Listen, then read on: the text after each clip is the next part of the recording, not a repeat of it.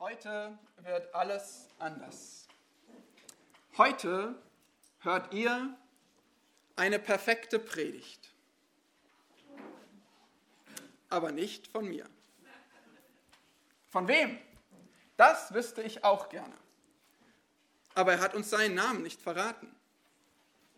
Wir nennen ihn der Autor des Hebräerbriefs. Aber durch ihn spricht Gott selbst. Es sind inspirierte Worte Gottes, die er da aufgeschrieben hat. Und die ganze Bibel ist ein Meisterwerk. Weißt du das?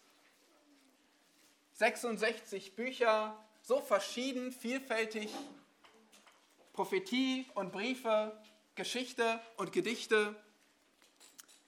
Und alle zusammen sind trotzdem eine wunderbare, faszinierende Einheit. Das Buch ist vollkommen, es ist vollständig. Es ist kraftvoll, es ist klar. Es ist Wahrheit. Es ist hilfreich für dein Leben. Das ist die Bibel. Aber das, was für dieses ganze Buch gilt, gilt auch für jeden einzelnen Buchstaben. Und deshalb predigen wir immer wieder Vers für Vers durch das Wort Gottes. Heute machen wir das mal anders. Denn manchmal geht auf diese Weise der Blick für das große Ganze verloren. Aber der Zusammenhang der Schrift ist so wichtig. Wir müssen jedes Wort und jeden Vers in seinem Zusammenhang sehen, in seinem Kontext. Wir müssen das Buch als Ganzes verstehen. Und gerade für die Briefe im Neuen Testament, da sehen wir das zum Beispiel in Kolosser 4, Vers 16, der Brief an die Kolosser und der Brief für die Gemeinde Laodicea, der wurde komplett gelesen vor der ganzen Gemeinde. Jeder sollte verstehen, was der Inhalt, der Zusammenhang dieses ganzen Wortes ist. Heute beginnen wir mit der Predigtserie im Hebräerbrief. Es ist der drittlängste Brief im Neuen Testament, über 300 Verse. Und wir werden uns jeden einzelnen Vers anschauen. Wir werden viele spannende Fragen und auch einige umstrittene Stellen dort sehen. Und wir wollen gemeinsam ergründen, was ist die Bedeutung des Wortes. Ja, dieser Brief hat eine Aussage, die so wichtig ist für dein Leben. Aber bevor wir Vers durch, für Vers durchgehen, wollen wir den Brief in seiner Gesamtheit sehen. Wir wollen den Blick auf das große Ganze richten. Was lehrt uns dieser Brief an die Hebräer? Auf den Punkt gebracht ist es Christus, ist besser. Jesus Christus ist besser. Besser, besser als was? Er ist besser als die Priester. Er selbst ist der vollkommene hohe Priester. Er ist besser als die Opfer, die sie gebracht haben. Er selbst hat sich hingegeben als das Opfer. Er ist der, der den besseren Bund, den neuen Bund bringt. In dem Erlösung möglich ist, wirkliche Erlösung für den sündigen Menschen, sei es ein Jude oder ein Heide. Und so schreibt diese Botschaft der Autor des Hebräerbriefs an, wie der Name schon sagt, hebräische, jüdische Christen. Diese Christen hatten Jesus Christus erkannt, kennengelernt aber sie waren nun in einer gefährlichen Situation. Sie waren dabei, sich die Frage zu stellen, soll ich Christus, bei Christus bleiben oder ihn verwerfen? Soll ich ihn aufgeben, abfallen, weil der Druck so groß war durch die jüdische Gemeinschaft, die Christus abgelehnt hat? Und so geht es darum, dass sie sich fragten, soll ich an Christus festhalten? Es ging um nichts anderes, als das Thema vom Glauben abzufallen. Und wer das tut, wer Christ von Christus hört und ihn dennoch verwirft, für den gibt es keine andere Hoffnung. Es geht um Leben, um Tod. Es geht um die wichtigste Frage überhaupt. Und das führte diesen Autor dazu, den Hebräerbrief aufzuschreiben. Er legt all sein Herzblut hinein in diesen Brief. Ja, es ist ein äußerst spezieller Brief. Eigentlich ist es eine Predigt. Der Brief beginnt, wenn ihr ihn aufschlagt, Hebräer 1, dann seht ihr, er beginnt nicht wie typische Briefe im Neuen Testament. Er steigt direkt ins Thema ein, ohne Einleitung. Und wenn wir dann ganz ans Ende blättern, Hebräer 13, Hebräer Kapitel 13, Vers 22, da sagt er doch tatsächlich, ich ermahne euch aber, ihr Brüder, nehmt das Wort der Ermahnung an. Er bezeichnet das, was er geschrieben hat, als Wort der Ermahnung, als Predigt.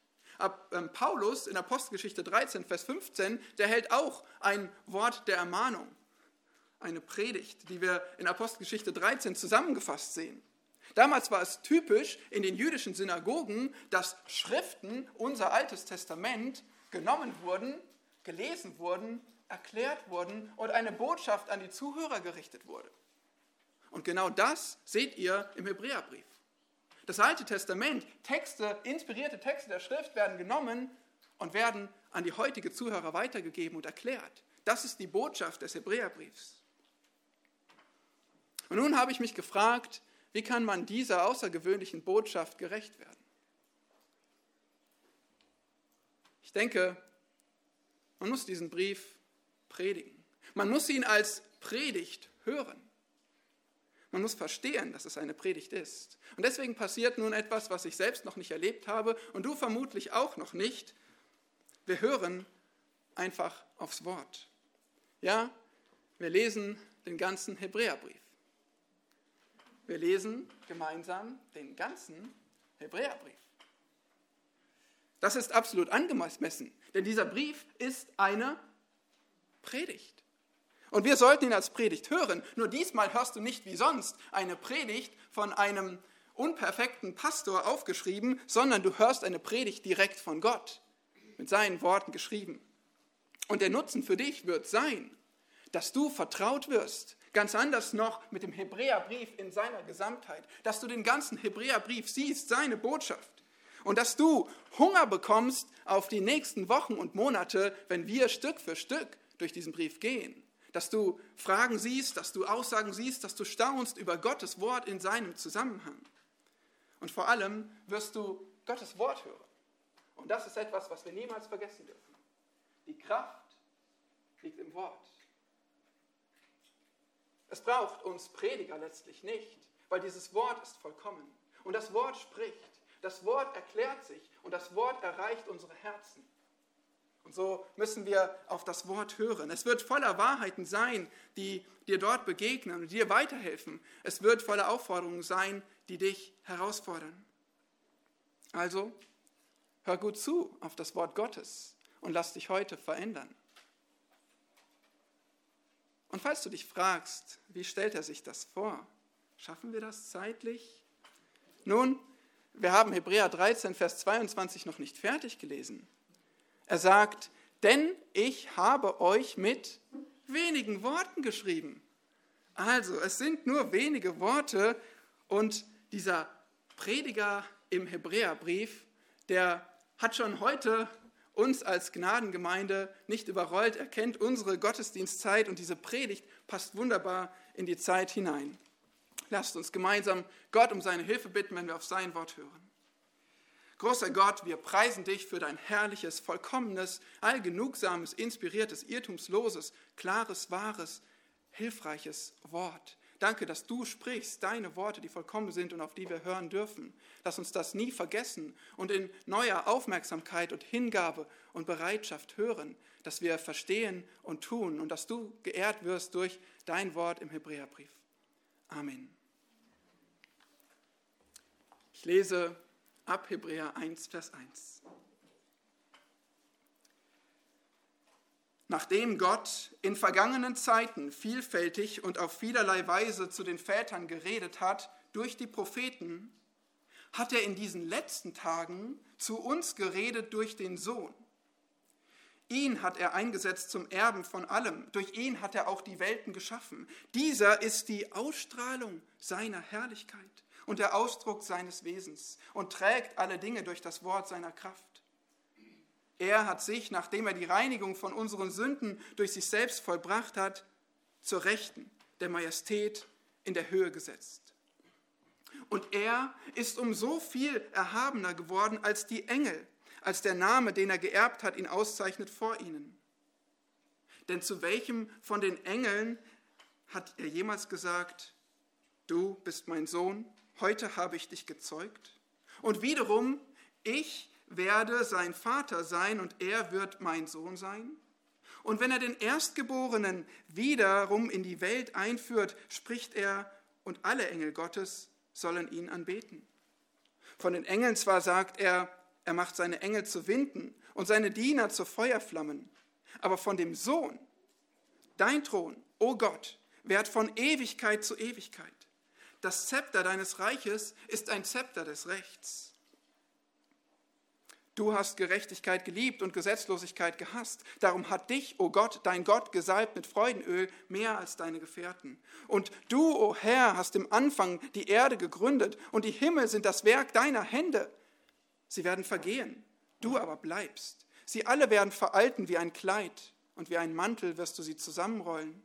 Und sie sollen ausgewechselt werden. Du aber bleibst derselbe und deine Jahre nehmen kein Ende. Zu welchem von den Engeln hat er denn jemals gesagt, setze dich zu meiner Rechten, bis ich deine Feinde hinlege als Schemel für deine Füße? Sind sie nicht alle dienstbare Geister, ausgesandt zum Dienst um derer willen, welche das Heil erben sollen? Darum sollten wir desto mehr auf das achten, was wir gehört haben, damit wir nicht etwa abgleiten. Denn wenn das durch Engel gesprochene Wort zuverlässig war, und jede Übertretung und jeder Ungehorsam den gerechten Lohn empfing. Wie wollen wir entfliehen, wenn wir eine so große Errettung missachten? Diese wurde ja zuerst durch den Herrn verkündigt und ist uns dann von denen, die ihn gehört haben, bestätigt worden. Wobei Gott sein Zeugnis dazu gab mit Zeichen und Wundern und mancherlei Kraftwirkungen und Austeilungen des Heiligen Geistes nach seinem Willen. Denn nicht Engeln hat er die zukünftige Welt, von der wir reden, unterstellt, sondern an einer Stelle bezeugt jemand ausdrücklich und spricht, was ist der Mensch, dass du an ihn gedenkst, oder der Sohn des Menschen, dass du auf ihn achtest? Du hast ihn ein wenig niedriger sein lassen als die Engel. Mit Herrlichkeit und Ehre hast du ihn gekrönt und hast ihn gesetzt über die Werke deiner Hände. Alles hast du seinen Füßen unterworfen. Indem er ihm aber alles unterworfen unterworfen hat, hat er nichts übrig gelassen, das ihm nicht unterworfen wäre. Jetzt aber sehen wir noch nicht, dass ihm alles unterworfen ist. Wir sehen aber Jesus, der ein wenig niedriger gewesen ist als die Engel, wegen des Todesleidens mit Herrlichkeit und Ehre gekrönt. Er sollte ja durch Gottes Gnade für alle den Tod schmecken. Denn es war dem angemessen, um dessen Willen alles ist und durch den alles ist, da er viele Söhne zur Herrlichkeit führte, den Urheber ihres Heils durch Leiden zu vollenden. Denn sowohl der, welcher heiligt, als auch die, welche geheiligt werden, sind alle von einem. Aus diesem Grund schämt er sich auch nicht, sie Brüder zu nennen, sondern spricht, ich will meinen Brüdern deinen Namen verkündigen. Inmitten der Gemeinde will ich dir Lob singen. Und wiederum, ich will mein Vertrauen auf ihn setzen. Und wiederum, siehe, ich und die Kinder, die mir Gott gegeben hat. Da nun die Kinder an Fleisch und Blut Anteil haben, ist er gleichermaßen dessen teilhaftig geworden, damit er durch den Tod den außer Wirksamkeit setzte, der die Macht des Todes hatte, nämlich den Teufel. Und alle diejenigen befreite, die durch Todesfurcht ihr ganzes Leben hindurch in Sklaverei gehalten wurden. Denn er nimmt sich ja nicht der Engel an, sondern des Samens Abrahams nimmt er sich an. Daher musste er in jeder Hinsicht den Brüdern ähnlich werden, damit er ein barmherziger und treuer Hohepriester würde in dem, was Gott betrifft, um die Sünden des Volkes zu sühnen. Denn worin er selbst gelitten hat, als er versucht wurde, kann er denen helfen, die versucht werden. Daher ihr heiligen Brüder, die ihr Anteil habt an den himmlischen Berufungen, betrachtet den Apostel und hohen Priester unseres Bekenntnisses, Christus Jesus, welcher dem treu ist, der ihn eingesetzt hat, wie es auch Mose war, in seinem ganzen Haus. Denn dieser ist größerer Ehre wert geachtet worden als Mose, wie ja doch der, welcher ein Haus gebaut hat, mehr Ehre hat als das Haus selbst. Denn jedes Haus wird von jemand gebaut, der aber alles gebaut hat, ist Gott. Auch Mose ist treu gewesen als Diener in seinem ganzen Haus zum Zeugnis dessen, was verkündet werden sollte. Christus aber als Sohn über sein eigenes Haus. Und sein Haus sind wir, wenn wir die Zuversicht und das Rühmen der Hoffnung bis zum Ende standhaft festhalten. Darum, wie der Heilige Geist spricht, heute, wenn ihr seine Stimme hört, so verstockt eure Herzen nicht, wie in der Auflehnung am Tag der Versuchung in der Wüste, wo mich eure Väter versuchten. Sie prüften mich und sahen meine Werke 40 Jahre lang. Darum wurde ich zornig über jenes Geschlecht und sprach, immer gehen sie in ihrem Herzen in die Irre, und sie haben meine Wege nicht erkannt, so dass ich schwor in meinem Zorn, sie sollen nicht in meine Ruhe eingehen. Habt Acht, ihr Brüder, dass nicht in einem von euch ein böses, ungläubiges Herz sei, das im Begriff ist, von dem lebendigen Gott abzufallen. Ermahnt einander vielmehr jeden Tag, solange es heute heißt, damit nicht jemand unter euch verstockt wird durch den Betrug der Sünde. Denn wir haben Anteil an Christus bekommen, wenn wir die anfängliche Zuversicht bis ans Ende standhaft festhalten. Solange gesagt wird, heute, wenn ihr seine Stimme hört, so verstockt eure Herzen nicht wie in der Auflehnung. Denn einige lehnten sich auf, als sie es hörten, aber nicht alle, die durch Mose aus Ägypten ausgezogen waren. Über wen war er aber 40 Jahre lang zornig? Waren es nicht die, welche gesündigt hatten, deren Leiber in der Wüste fielen? Welchen schwor er aber, dass sie nicht in seine Ruhe eingehen sollten, wenn nicht denen, die sich weigerten zu glauben? Und wir sehen, dass sie nicht eingehen konnten wegen des Unglaubens. So lasst uns nun mit Furcht darauf bedacht sein, dass sich nicht etwa bei jemand von euch herausstellt, dass er zurückgeblieben ist, während doch die Verheißung zum Eingang in seine Ruhe noch besteht. Denn auch uns ist eine Heilsbotschaft verkündigt worden, gleich wie jenen. Aber das Wort der Verkündigung hat jenen nicht geholfen, weil es bei den Hörern nicht mit dem Glauben verbunden war. Denn wir, die wir gläubig geworden sind, gehen in die Ruhe ein, wie er gesagt hat, dass ich schwor in meinem Zorn, sie sollen nicht in meine Ruhe eingehen.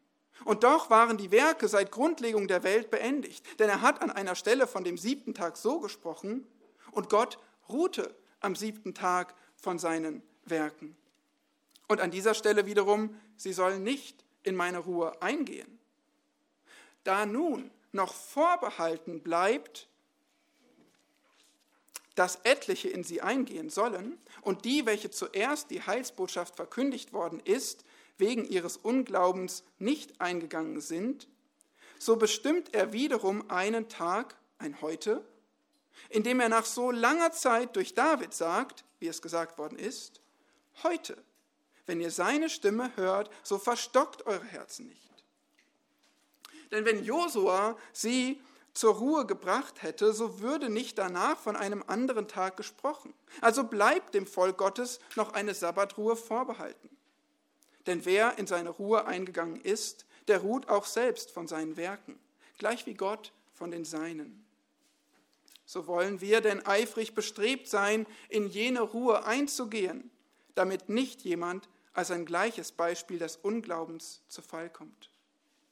Denn das Wort Gottes ist lebendig und wirksam und schärfer als jedes zweischneidige Schwert. Und es dringt durch, bis es scheidet, sowohl Seele als auch Geist, sowohl Mark als auch Bein. Und es ist ein Richter der Gedanken und Gesinnungen des Herzens.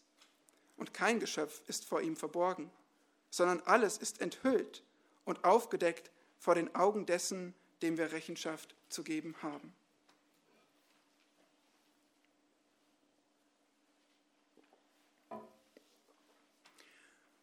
Da wir nun einen großen Hohepriester haben, der die Himmel durchschritten hat, Jesus, den Sohn Gottes, So lasst uns festhalten an dem Bekenntnis. Denn wir haben nicht einen hohen Priester, der kein Mitleid haben könnte mit unseren Schwachheiten, sondern einen, der in allem versucht worden ist, in ähnlicher Weise wie wir.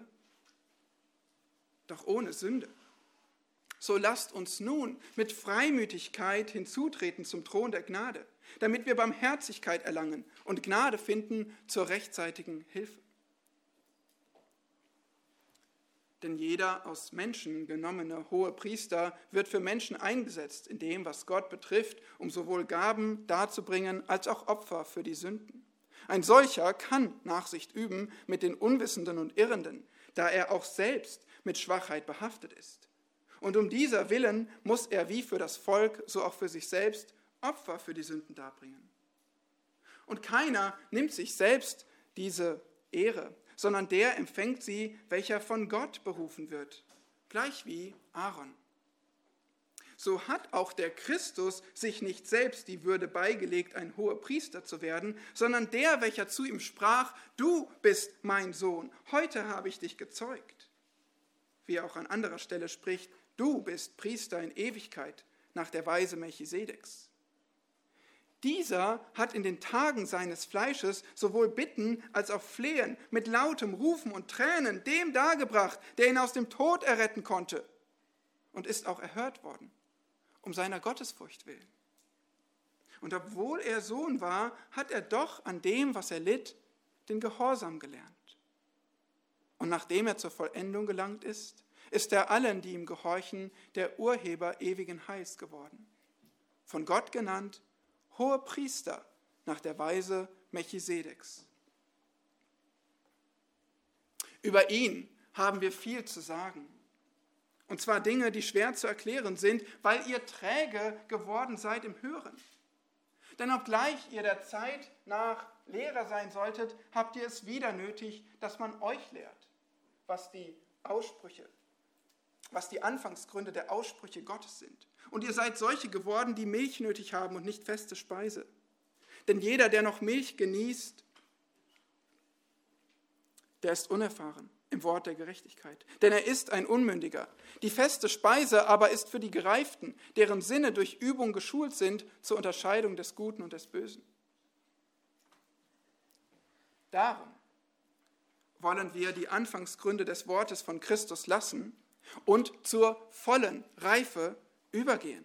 Wobei wir nicht nochmals den Grund legen mit der Buße von toten Werken und dem Glauben an Gott, mit der Lehre von Waschungen, von der Handauflegung, der Totenauferstehung und dem ewigen Gericht. Und das wollen wir tun, wenn Gott es zulässt.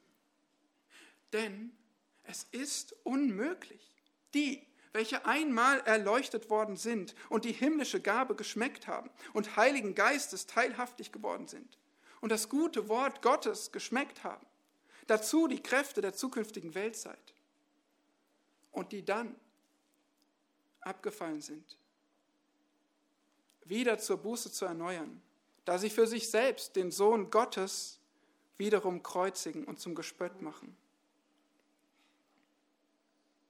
Denn ein Erdreich, das den Regen trinkt, der sich öfters darüber ergießt und nützliches Gewächs hervorbringt, denen, für die es bebaut wird, empfängt Segen von Gott. Dasjenige aber, das Dornen und Disteln trägt, ist untauglich und dem Fluch nahe. Es wird am Ende verbrannt. Wir sind aber überzeugt, ihr Geliebten, dass euer Zustand besser ist und mit der Errettung verbunden ist, obgleich wir so reden. Denn Gott ist nicht ungerecht, dass er euer Werk und die Bemühung in der Liebe vergäße, die ihr für seinen Namen bewiesen habt, indem ihr den Heiligen dientet und noch dient. Wir wünschen aber, dass jeder von euch denselben Eifer beweise, sodass ihr die Hoffnung mit voller Gewissheit festhaltet, bis ans Ende, damit ihr ja nicht träge werdet, sondern Nachfolger derer, die durch Glauben und Geduld die Verheißungen erben. Denn als Gott dem Abraham die Verheißung gab, schwor er, da er bei keinem Größeren schwören könnte, bei sich selbst und sprach, wahrlich, ich will dich reichlich segnen und mächtig mehren.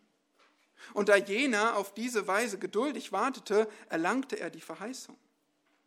Denn Menschen schwören ja bei einem Größeren Und für sie ist der Eid das Ende alles Widerspruchs und dient als Bürgschaft. Darum hat Gott, als er den Erben der Verheißung in noch stärkerem Maße beweisen wollte, wie unabänderlich sein Ratschluss ist, sich mit einem Eid verbürgt, damit wir durch zwei unabänderliche Handlungen, in denen Gott unmöglich lügen konnte, eine starke Ermutigung haben. Wir, die wir unsere Zuflucht dazu genommen haben, die dargebotene Hoffnung zu ergreifen. Diese Hoffnung halten wir fest als einen sicheren und festen Anker der Seele, der auch hineinreicht ins Innere, hinter den Vorhang, wohin Jesus als Vorläufer für uns eingegangen ist, der hohe Priester in Ewigkeit geworden ist, nach der Weise Melchisedeks. Denn dieser Melchisedek war König von Salem, ein Priester Gottes des Allerhöchsten. Er kam Abraham entgegen, als der von der Niederwerfung der Könige zurückkehrte und segnete ihn. Ihm gab auch Abraham den Zehnten von allem. Er wird zuerst gedeutet als König der Gerechtigkeit, dann aber auch als König von Salem, das heißt König des Friedens. Er ist ohne Vater, ohne Mutter, ohne Geschlechtsregister und hat weder Anfang der Tage noch Ende des Lebens. Und als einer, der dem Sohn Gottes verglichen ist, bleibt er Priester für immer. So seht nun, wie groß der ist, dem selbst Abraham, der Patriarch, den Zehnten von der Beute gab. Zwar haben auch diejenigen von den Söhnen Levis, die das Priestertum empfangen, den Auftrag vom Volk den Zehnten zu nehmen nach dem Gesetz, also von ihren Brüdern, obgleich diese aus Abrahams Lenden hervorgegangen sind. Der aber, der sein Geschlecht nicht von ihnen herleitet, hat von Abraham den Zehnten genommen und den gesegnet, der die Verheißungen hatte. Nun ist es aber unwidersprechlich so, dass der Geringere von dem Höhergestellten gesegnet wird. Und hier nehmen sterbliche Menschen den Zehnten, dort aber einer, von dem bezeugt wird, dass er lebt. Und sozusagen ist durch Abraham auch für Levi, den Empfänger des Zehnten, der Zehnte entrichtet worden denn er war noch in der Lände seines Vaters, als Melchisedek ihm begegnete. Wenn nun durch das levitische Priestertum die Vollkommenheit gekommen wäre, denn unter diesem hat das Volk das Gesetz empfangen, wozu wäre es noch nötig, dass ein anderer Priester nach der Weise Melchisedeks auftritt und nicht nach der Weise Aarons benannt wird? Denn wenn das Priestertum verändert wird, so muss notwendigerweise auch eine Änderung des Gesetzes erfolgen. Denn derjenige, von dem diese Dinge gesagt werden, gehört einem anderen Stamm an, von dem keiner am Altar gedient hat. Denn es ist ja bekannt, dass unser Herr aus Juda entsprossen ist. Und zu diesem Stamm hat Mose nichts über ein Priestertum geredet. Und noch viel klarer liegt die Sache, wenn ein anderer Priester auftritt, von gleicher Art wie Melchisedek der es nicht geworden ist aufgrund einer Gesetzesbestimmung, die auf fleischlicher Abstammung beruht, sondern aufgrund der Kraft unauflöslichen Lebens. Denn er bezeugt, du bist Priester in Ewigkeit, nach der Weise Melchisedeks. Damit erfolgt nämlich eine Aufhebung des vorher gültigen Gebotes wegen seiner Kraftlosigkeit und Nutzlosigkeit. Denn das Gesetz hat nichts zur Vollkommenheit gebracht zugleich aber die Einführung einer besseren Hoffnung, durch die wir Gott nahen können. Und insofern dies nicht ohne Eidschwur geschah, denn jene sind ohne Eidschwur Priester geworden, diese aber mit einem Eid, durch den, der zu ihm sprach, der Herr hat geschworen und es wird ihn nicht gereuen, du bist Priester in Ewigkeit nach der Weise Melchisedeks. Insofern ist Jesus umso mehr der Bürger eines besseren Bundes geworden. Und jene sind in großer Anzahl Priester geworden, weil der Tod sie am Bleiben hinderte. Er aber hat, weil er in Ewigkeit bleibt, ein unübertragbares Priestertum. Daher kann er auch diejenigen vollkommen erretten, die durch ihn zu Gott kommen, weil er für immer lebt, um für sie einzutreten. Denn ein solcher hoher Priester tat uns Not, der heilig, unschuldig, unbefleckt von den Sünden, abgesondert und höher als der Himmel ist. Der es nicht, wie die hohen Priester täglich nötig hat, zuerst für die eigenen Sünder Opfer darzubringen, danach für die des Volkes. Denn dieses Letztere hat er ein für allemal getan, indem er sich selbst als Opfer darbrachte. Denn das Gesetz bestimmt Menschen zu hohen Priestern, die mit Schwachheit behaftet sind.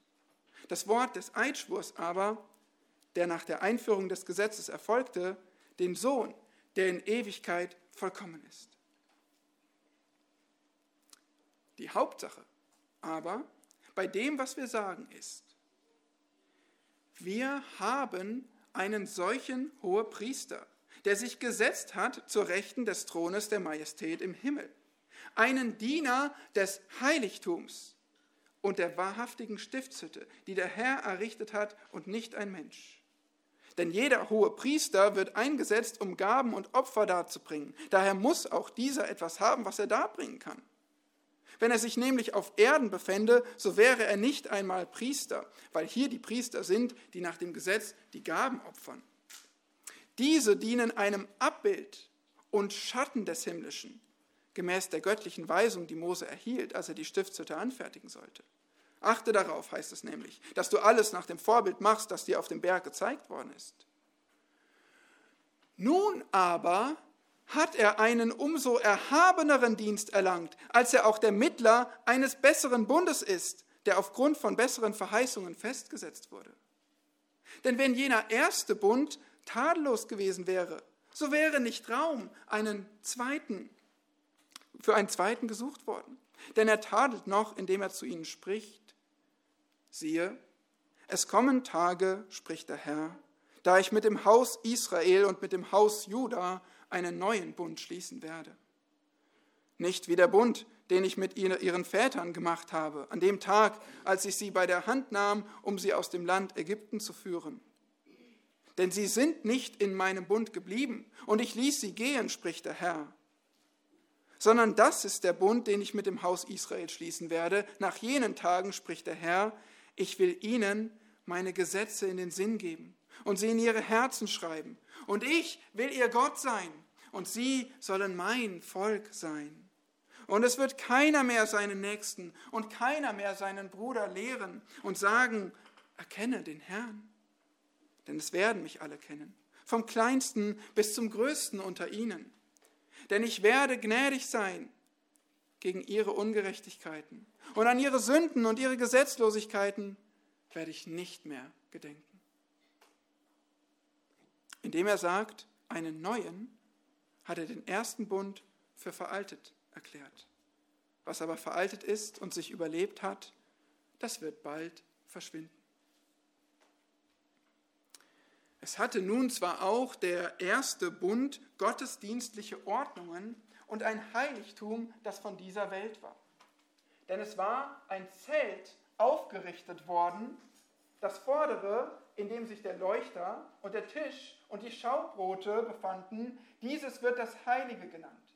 Hinter dem zweiten Vorhang aber befand sich das Zelt, welches das Allerheiligste genannt wird.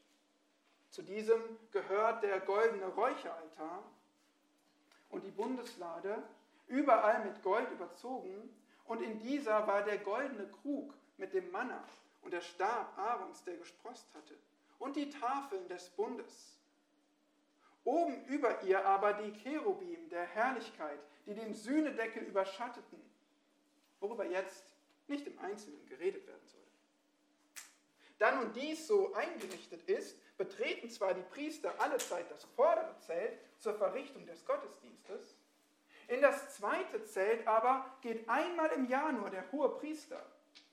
Und zwar nicht ohne Blut, das er für sich selbst und für die Verirrungen des Volkes darbringt. Damit zeigt der Heilige Geist deutlich, dass der Weg zum Heiligtum noch nicht offenbar gemacht ist, solange das vordere Zelt Bestand hat. Dieses ist ein Gleichnis für die gegenwärtige Zeit, in welcher Gaben und Opfer dargebracht werden, die, was das Gewissen anbelangt, den nicht vollkommen machen können, der den Gottesdienst verrichtet der nur aus Speisen und Getränken und verschiedenen Waschungen besteht und aus Verordnungen für das Fleisch, die bis zu der Zeit auferlegt sind, da eine bessere Ordnung eingeführt wird. Als aber der Christus kam, als ein hoher Priester der zukünftigen Heilsgüter, ist er durch das größere und vollkommene Zelt, das nicht mit Händen gemacht ist, das heißt nicht von dieser Schöpfung ist, auch nicht mit dem Blut von Böcken und Kälbern, sondern mit seinem eigenen Blut, ein für allemal in das Heiligtum eingegangen und hat eine ewige Erlösung erlangt. Denn wenn das Blut von Stieren und Böcken und die Besprengung mit der Asche der jungen Kuh die Verunreinigten heiligt zur Reinheit des Fleisches, wie viel mehr wird das Blut des Christus, der sich selbst durch den ewigen Geist als ein makelloses Opfer Gott dargebracht hat, euer Gewissen reinigen von toten Werken, damit ihr dem lebendigen Gott dienen könnt. Darum ist er auch der Mittler eines neuen Bundes, damit da sein Tod geschehen ist zur Erlösung von den unter dem ersten Bund begangenen Übertretungen, die Berufenen das verheißene ewige Erbe empfangen. Denn wo ein Testament ist, da muss notwendig der Tod dessen eintreten, der das Testament gemacht hat. Denn ein Testament tritt auf den Todesfall hin in Kraft, da es keine Gültigkeit hat, solange derjenige lebt, der das Testament gemacht hat. Daher wurde auch der erste Bund nicht ohne Blut eingeweiht. Denn nachdem jedes einzelne Gebot nach dem Gesetz von Mose dem ganzen Volk verkündet worden war, nahm er das Blut der Kälber und Böcke mit Wasser und Purpurwolle und Ysop und besprengte sowohl das Buch selbst als auch das ganze Volk.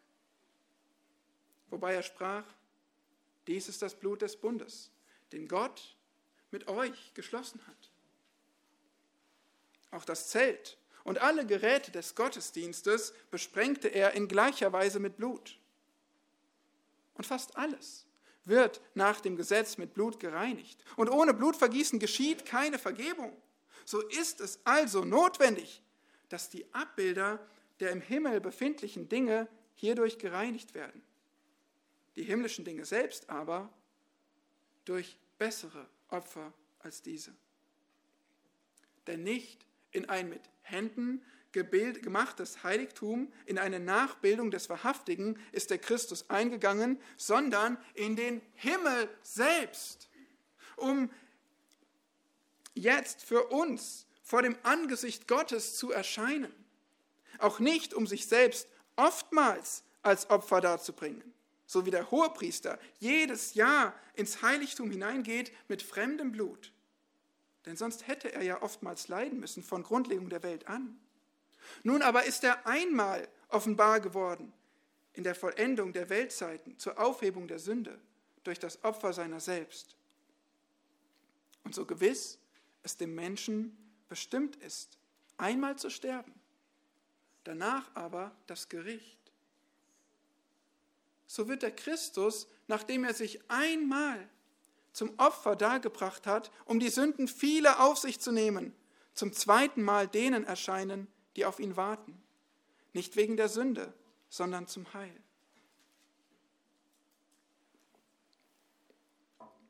Denn weil das Gesetz nur einen Schatten der zukünftigen Heilsgüter hat, nicht die Gestalt der Dinge selbst, so kann es auch mit den gleichen alljährlichen Opfern, die man immer wieder darbringt, die Hinzutretenden niemals zur Vollendung bringen.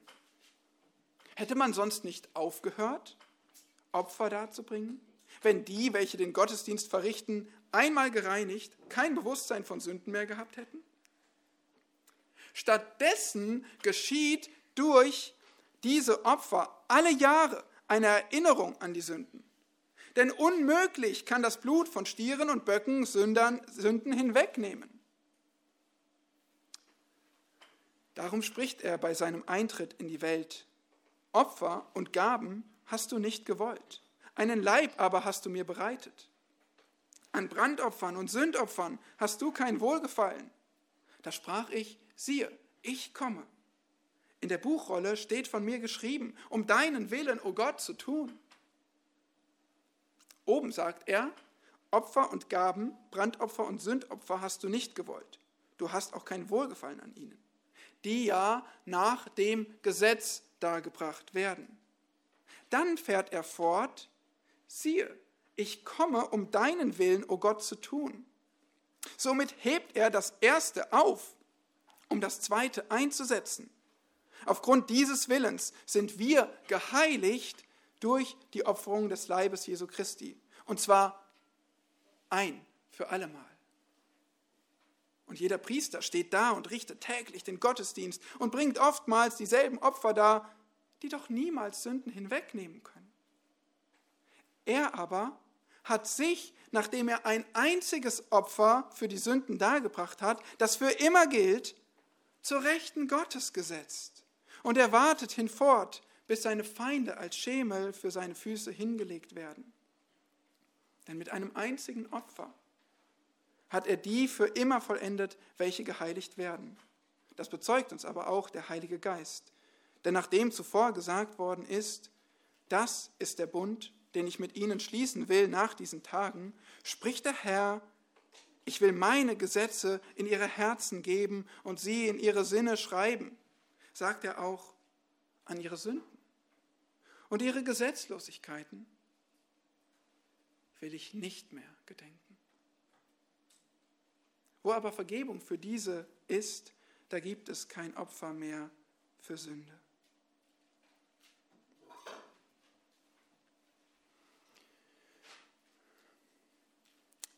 Da wir nun, ihr Brüder, Kraft des Blutes Jesu, Freimütigkeit haben zum Eingang in das Heiligtum, den er uns eingeweiht hat als neuen und lebendigen Weg durch den Vorhang hindurch, das heißt durch sein Fleisch. Und da wir einen großen Priester über das Haus Gottes haben, so lasst uns hinzutreten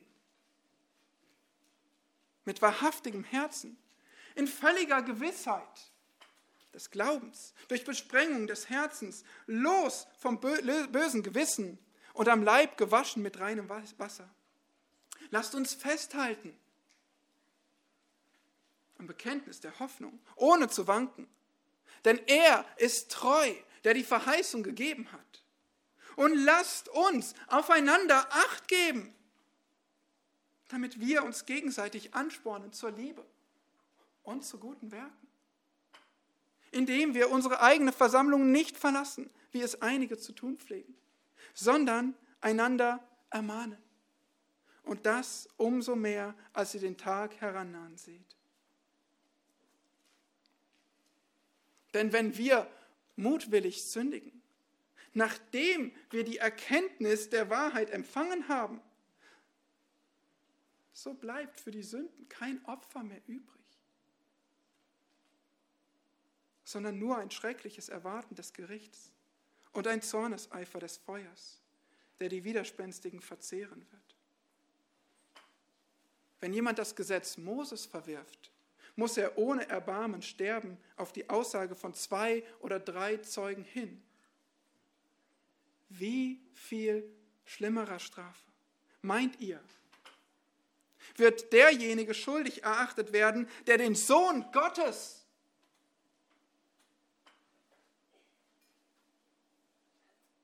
mit Füßen getreten und das Blut des Bundes, durch das er geheiligt wurde, für gemein geachtet und den Geist der Gnade geschmäht hat. Denn wir kennen ja den, der sagt, die Rache ist mein, ich will vergelten, spricht der Herr. Und weiter, der Herr wird sein Volk richten.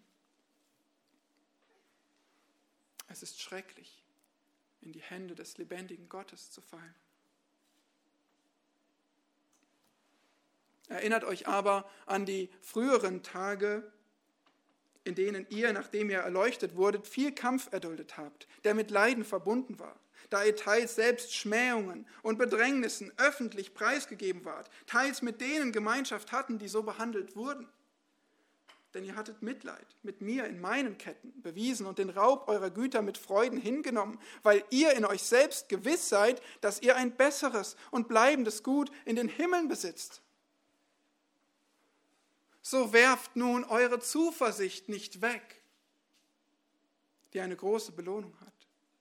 Denn standhaftes Ausharren tut euch Not, damit ihr, nachdem ihr den Willen Gottes getan habt, die Verheißung erlangt. Denn noch eine kleine, ganz kleine Weile, dann wird der kommen, der kommen soll und wird nicht auf sich warten lassen. Der Gerechte aber wird aus Glauben leben. Doch wenn er feige zurückweicht, so wird meine Seele kein Wohlgefallen an ihm haben. Wir aber gehören nicht zu denen, die feige zurückweichen zum Verderben, sondern zu denen, die glauben zur Errettung der Seele. Es ist aber der Glaube eine feste Zuversicht auf das, was man hofft, eine Überzeugung von Tatsachen, die man nicht sieht. Durch diesen haben die Alten ein gutes Zeugnis erhalten. Durch Glauben verstehen wir, dass die Welten durch Gottes Wort bereitet worden sind, sodass die Dinge, die man sieht, nicht aus Sichtbarem entstanden sind.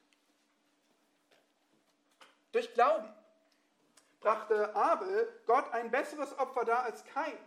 Durch ihn erhielt er das Zeugnis, dass er gerecht sei, indem Gott über seine Gaben Zeugnis ablegte. Und durch ihn redet er noch, obwohl er gestorben ist. Durch Glauben wurde Henoch entrückt, sodass er den Tod nicht sah. Und er wurde nicht mehr gefunden, weil Gott ihn entrückt hatte.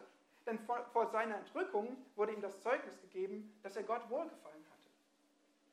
Ohne Glauben aber ist es unmöglich, ihm wohlzugefallen.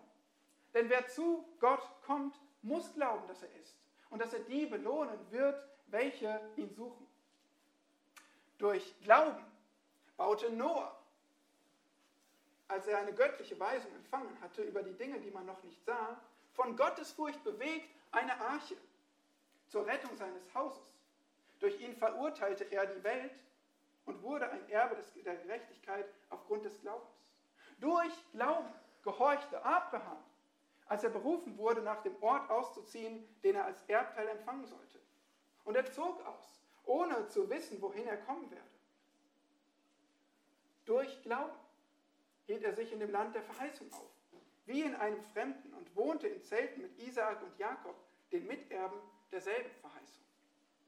Denn er wartete auf die Stadt, welche die Grundfesten hat, deren Baumeister und Schöpfer Gott ist. Durch Glauben erhielt auch Sarah selbst die Kraft, schwanger zu werden. Und sie gebar, obwohl sie über das geeignete Alter hinaus war, weil sie den für treu achtete, der es verheißen hatte.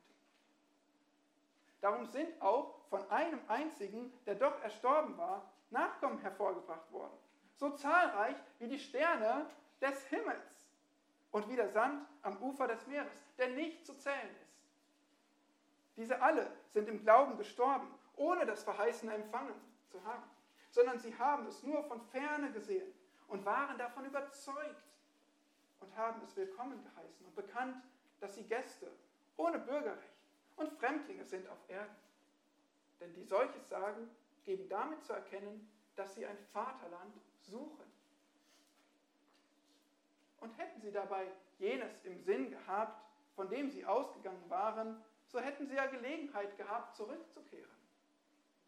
Nun aber trachten sie nach einem besseren, nämlich einem himmlischen. Darum schämt sich Gott ihrer nicht, ihr Gott genannt zu werden, denn er hat ihnen eine Stadt bereitet. Durch Glauben brachte Abraham den Isaak dar, als er geprüft wurde, und opferte den Eingeborenen, er, der die Verheißung empfangen hatte. Zu dem gesagt worden war, in Isaak soll dir ein Same berufen werden. Er zählte darauf, dass Gott imstande ist, auch aus den Toten aufzuerwecken, weshalb er ihn durch ein Gleichnis wiedererhielt. Durch Glauben segnete Isaak den Jakob und den Esau im Hinblick auf die zukünftigen Dinge. Durch Glauben segnete Jakob, als er im Sterben lag, jeden der Söhne Josefs und betete an, auf seinen Stab gestützt. Durch Glauben gedachte Josef bei seinem Ende an den Auszug der Söhne Israels und traf Anordnungen wegen seiner Gebeine.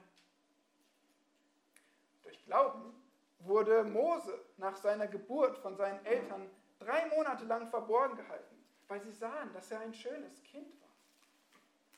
Und sie fürchteten das Gebot des Königs nicht.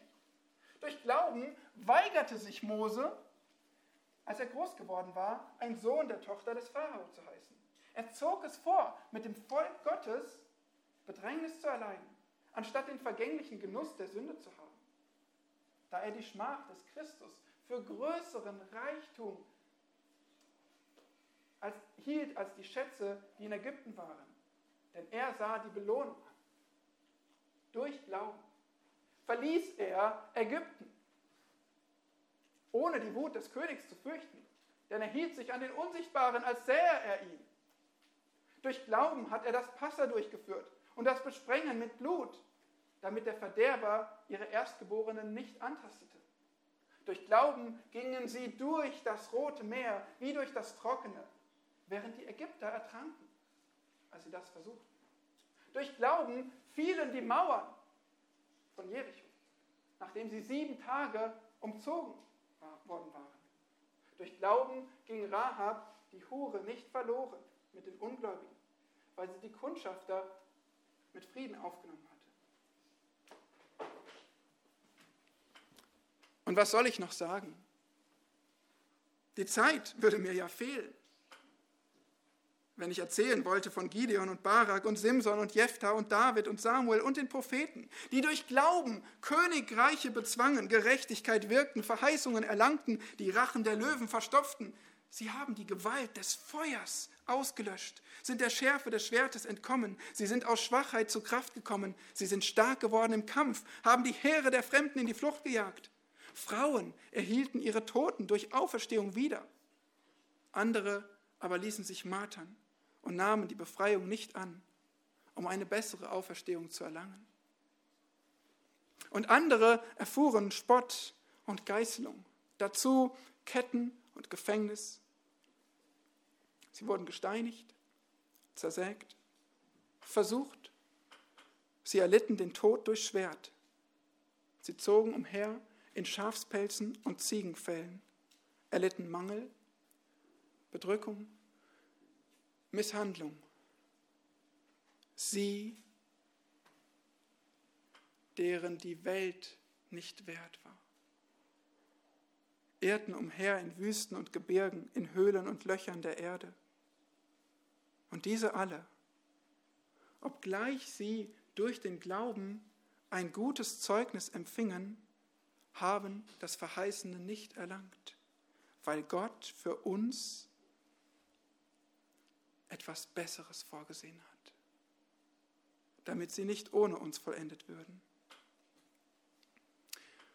Da wir nun eine solche Wolke von Zeugen um uns haben, so lasst uns jede Last ablegen und die Sünde, die uns so leicht umstrickt, und lasst uns mit Ausdauer laufen in dem Kampf, der vor uns liegt, indem wir hinschauen auf Jesus den Anfänger und Vollender des Glaubens, der um der vor ihm liegenden Freude willen das Kreuz erduldete und dabei die Schande für nichts achtete und der sich zur Rechten des Thrones Gottes gesetzt hat.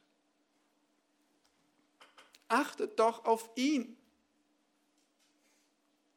der solchen Widerspruch von den Sündern gegen sich erduldet hat, damit ihr nicht müde werdet und den Mut verliert. Ihr habt noch nicht bis aufs Blut widerstanden im Kampf gegen die Sünde und habt das Trostwort vergessen, das zu euch als zu Söhnen spricht. Mein Sohn, achte nicht gering die Züchtigung des Herrn und verzage nicht, wenn du von ihm zurechtgewiesen wirst. Denn wen der Herr lieb hat, den züchtigt er und er schlägt jeden Sohn, den er annimmt. Wenn ihr Züchtigung erduldet, so behandelt euch Gott ja als Söhne. Denn wo ist ein Sohn, den der Vater nicht züchtigt? Wenn ihr aber ohne Züchtigung seid, an der sie alle Anteil bekommen haben, so seid ihr ja unecht und keine Söhne. Zudem hatten wir ja unsere leiblichen Väter als Erzieher und scheuten uns vor ihnen. Sollten wir uns da nicht viel mehr dem Vater der Geister unterwerfen und leben? Denn jene haben uns für wenige Tage gezüchtigt, so wie es ihnen recht richtig erschien. er aber zu unserem Besten, damit wir seiner Heiligkeit teilhaftig werden. Alle Züchtigung aber scheint uns für den Augenblick nicht zur Freude, sondern zur Traurigkeit zu dienen. Danach aber gibt sie eine friedsame Frucht der Gerechtigkeit denen, die durch sie geübt sind. Darum richtet wieder auf die schlaff gewordenen Hände und die erlahmten Knie und macht gerade Bahnen für eure Füße, damit das Lahme nicht vom Weg abkommt, sondern vielmehr geheilt wird. Jagt nach dem Frieden mit jedermann und der Heiligung, ohne die niemand den Herrn sehen wird. Und achtet darauf, dass nicht jemand die Gnade Gottes versäumt, dass nicht etwa eine bittere Wurzel aufwächst und Unheil anrichtet und viele durch diese befleckt werden dass nicht jemand ein unzüchtiger oder ein gottloser Mensch sei wie Esau, der um einer Speise willen sein Erstgeburtsrecht verkaufte. Denn ihr wisst, dass er nachher verworfen wurde, als er den Segen erben wollte, denn obgleich er ihn unter Tränen suchte, fand er keinen Raum zur Buße. Denn ihr seid nicht zu dem Berg gekommen, den man anrühren konnte, und zu dem glühenden Feuer, noch zu dem Dunkel der Finsternis und dem Gewittersturm, noch zu dem Klang der Posaune und dem Donnerschall der Worte, bei dem die Zuhörer baten, dass das Wort nicht weiter zu ihnen geredet werde. Denn sie ertrugen nicht, was befohlen war. Und wenn ein Tier den Berg berührt, soll es gesteinigt oder mit einem Pfeil erschossen werden. Und so schrecklich war die Erscheinung, dass Mose sprach, ich bin erschrocken und zittere sondern ihr seid gekommen zu dem Berg Zion und zu der Stadt des lebendigen Gottes, dem himmlischen Jerusalem und zu Zehntausenden von Engeln, zu der Festversammlung und zu der Gemeinde der Erstgeborenen, die im Himmel angeschrieben sind, und zu Gott, dem Richter über alle, und zu den Geistern der vollendeten Gerechten, und zu Jesus, dem Mittler des neuen Bundes, und zu dem Blut der Besprengung, das Besseres redet als das Blut Abels. Habt Acht! Dass ihr den nicht abweist, der redet. Denn wenn jene nicht entflohen sind, die den abgewiesen haben, der auf der Erde göttliche Weisungen verkündete, wie viel weniger wir, wenn wir uns von dem abwenden, der es vom Himmel herabtut. Seine Stimme erschütterte damals die Erde, jetzt aber hat er eine Verheißung gegeben, indem er spricht, noch einmal erschüttere ich nicht allein die Erde, sondern auch den Himmel. Dieses noch einmal deutet aber hin auf die Beseitigung der Dinge, die erschüttert werden, als solche, die erschaffen worden sind, damit die Dinge bleiben, die nicht erschüttert werden können. Darum, weil wir ein unerschütterliches Reich empfangen haben, lasst uns die Gnade festhalten, durch die wir Gott auf wohlgefällige Weise dienen können, mit Scheu und Ehrfurcht. Denn unser Gott ist ein verzehrendes Feuer. Bleibt fest in der brüderlichen Liebe. Vernachlässigt nicht die Gastfreundschaft, denn durch sie haben etliche ohne ihr Wissen Engel beherbergt. Gedenkt an die Gefangenen, als wärt ihr Mitgefangene, und derer, die misshandelt werden, als solche, die selbst auch noch im Leib leben. Die Ehe soll von allen in Ehren gehalten werden und das Ehebett unbefleckt. Die Unzüchtigen und Ehebrecher aber wird Gott richten. Euer Lebenswandel sei frei von Geldliebe. Begnügt euch mit dem, was vorhanden ist. Denn er selbst hat gesagt, ich will dich nicht aufgeben und dich niemals verlassen. So können wir nun zuversichtlich sagen, der Herr ist mein Helfer. Und deshalb fürchte ich mich nicht vor dem, was ein Mensch mir antun könnte. Gedenkt an eure Führer, die euch das Wort Gottes gesagt haben. Schaut das Ende ihres Wandels an und ahmt ihren Glauben nach. Jesus Christus, ist derselbe, gestern und heute und auch in Ewigkeit. Lasst euch nicht von vielfältigen und fremden Lehren umhertreiben, denn es ist gut, dass das Herz fest wird, was durch Gnade geschieht, nicht durch Speisen von denen, die keinen Nutzen hatten, die mit ihnen umgingen. Wir haben einen Opferaltar, von dem diejenigen nicht essen dürfen, die der Stiftshütte dienen der die Leiber der Tiere, deren Blut für die Sünde durch den Hohepriester in das Heiligtum getragen wird, werden außerhalb des Lagers verbrannt. Darum hat auch Jesus, um das Volk durch sein eigenes Blut zu heiligen, außerhalb des Tores gelitten. So lasst uns nun zu ihm hinausgehen, außerhalb des Lagers, und seine Schmach tragen. Denn wir haben hier keine bleibende Stadt, sondern die zukünftige suchen wir. Durch ihn lasst uns nun Gott beständig ein Opfer des Lobes darbringen. Das ist die Frucht der Lippen, die seinen Namen bekennen. Wohlzutun und mitzuteilen, vergesst nicht, denn solche Opfer gefallen Gott wohl. Gehorcht euren Führern und fügt euch ihnen, denn sie wachen über eure Seelen. Als solche, die einmal Rechenschaft ablegen werden, damit sie das mit Freuden tun und nichts mit Seufzen, denn das wäre nicht gut für euch. Betet für uns, denn wir vertrauen darauf, dass wir ein gutes Gewissen haben, da wir in jeder Hinsicht bestrebt sind, einen ehrbaren Lebenswandel zu führen. Umso mehr aber ermahne ich euch, dies zu tun, damit ich euch desto schneller wiedergeschenkt werde. Der Gott des Friedens aber, der unseren Herrn Jesus aus den Toten heraufgeführt hat, den großen Hirten der Schafe, durch das Blut eines ewigen Bundes, er rüste euch völlig aus zu jedem guten Werk, damit ihr seinen Willen tut indem er in euch das wirkt, was vor ihm wohlgefällig ist. Durch Jesus Christus. Ihm sei die Ehre. Von Ewigkeit zu Ewigkeit. Amen. Ich ermahne euch aber, ihr Brüder, nehmt das Wort der Ermahnung an, denn ich habe euch mit wenigen Worten geschrieben. Ihr sollt wissen, dass der Bruder Timotheus freigelassen worden ist. Wenn er bald kommt, will ich euch mit ihm besuchen. Grüßt alle eure Führer und alle Heiligen. Es grüßen euch die von Italien. Die Gnade sei mit euch allen. Amen.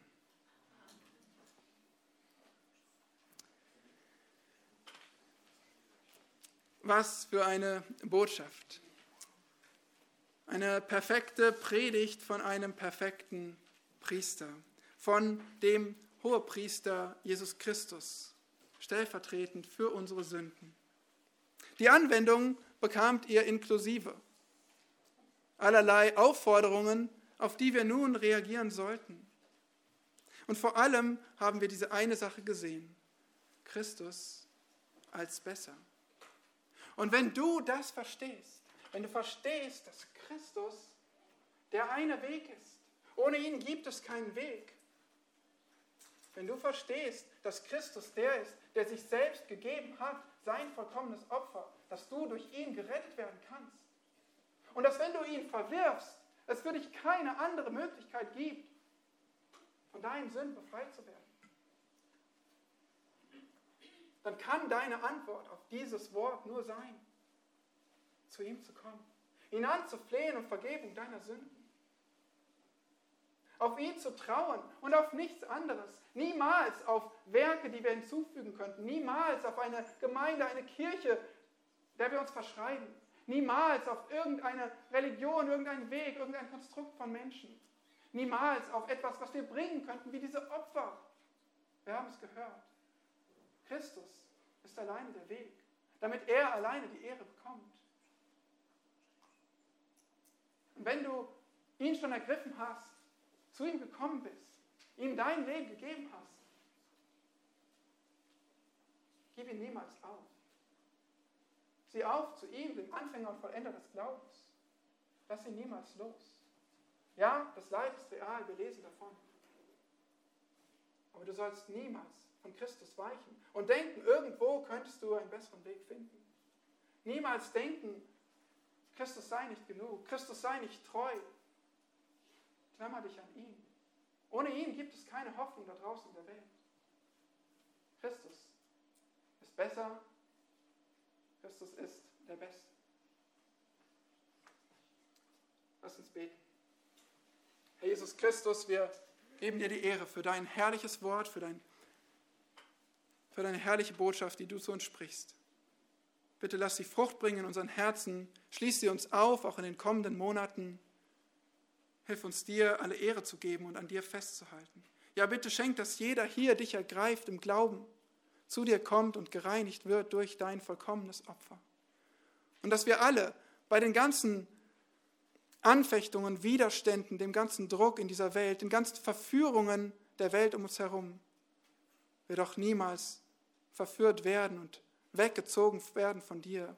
O Herr, hilf uns, uns festzuklammern an dir, aufsehen, aufzusehen zu dir, unserem Herrn und Retter in Ewigkeit. Amen.